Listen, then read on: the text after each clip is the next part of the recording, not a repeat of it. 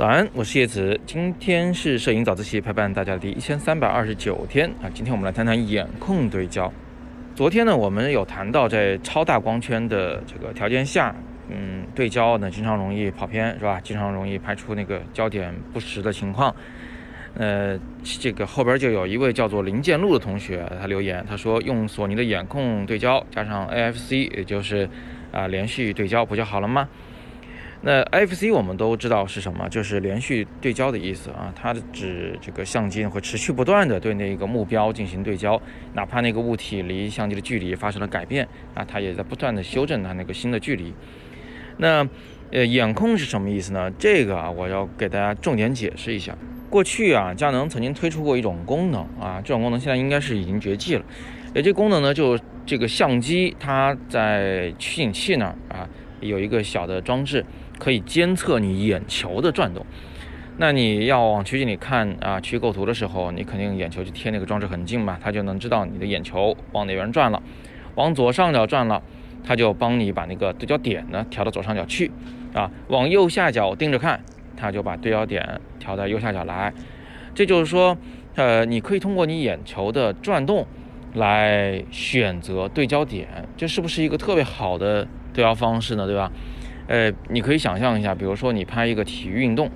你想这么构图，想把这个人物呢放在左边的黄金分割线上，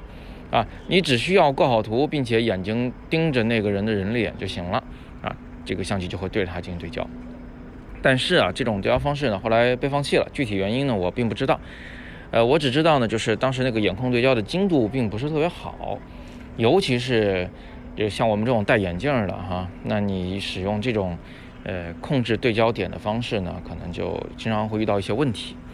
嗯，反而会添一些麻烦。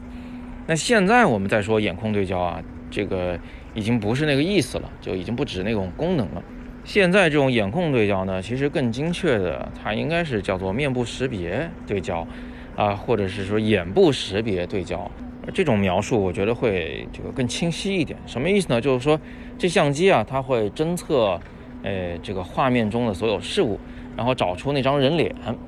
啊，然后对这张人脸进行对焦。呃，当然，它对焦过程中呢，它可以有更细致的一些选项，呃，比如说你可以选择，呃，对着它的两只眼睛中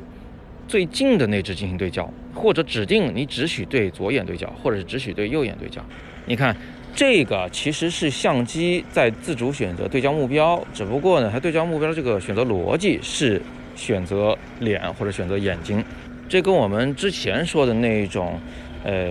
眼睛来控制对焦点是两码事儿啊。一个眼指的是这个相机使用者的眼，一个眼指的是被摄者的眼。呃，这种对焦方式呢，在很多品牌的相机上都有，比如索尼啊，啊，奥林巴斯啊。富士啊，速度也都挺快啊，精度也都挺高，呃，所以呢，就出现了这个林建路同学说的那句话，是吧？就是你你可以让相机自己选择那个那张脸来进行对焦，呃，那个眼睛来进行对焦，并且还打开了连续对焦功能，那你肯定能确保那个对焦点就永远在他的一个眼睛上啊，即便你使用一点四大光圈的镜头，也不会出现什么很明显的对焦失误的情况啊，所以这个说法是完全没错的。啊，但是这里呢也隐藏了一个基本条件，就是你这个对焦目标它不能快速运动，啊，太快速运动了，它可能对你相机的这个连续对焦的，呃，这个呃灵敏度会是一个很大的考验，啊，另外呢还有一件事情要特别注意，就是相机它毕竟是个相机，它的那个呃对焦基本原理就是就近原则，嗯，如果你现在出现了两张脸，那个相机十有八九会选择靠近的这一张脸来进行对焦，而不是远那张脸。还有呢，就是相机它没法识别你这张脸是活人的还是雕塑的还是绘画的，所以我在教堂拍照的时候，经常呢它那个，呃，就会对焦对在雕塑上去或者是绘画上去。所以我们在这个旅行过程中，呃，拍些人文场景啊，啊，拍些风光啊，甚至是拍些纪实啊，这个时候我们都没法去使用这种对焦方式。我们可能还是老老实实的自己去选对焦点，呃，但是拍人像的时候可以，就是你的画面中基本上就只有一个人，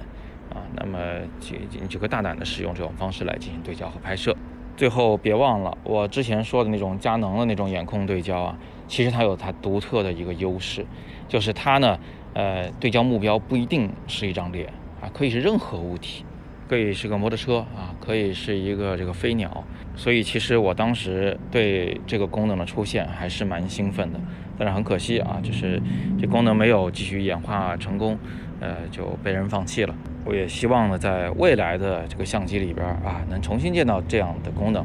呃，高精度的通过眼球转动来控制对焦目标的功能，呃，那想必是一个非常美好的事情。好吧，那今天我们就简单的先聊这么多啊。大家如果想系统的学摄影，别忘了点击阅读原文，进入我的摄影网校啊。你也可以把我们的摄影早自习通过点亮再看，或者是转发的形式推荐给你的其他的朋友们啊，这是对我的最大的支持。好，那今天是摄影早自习陪伴大家的第一千三百二十九天，我是叶子，每天早上六点半，微信公众号摄影早自习，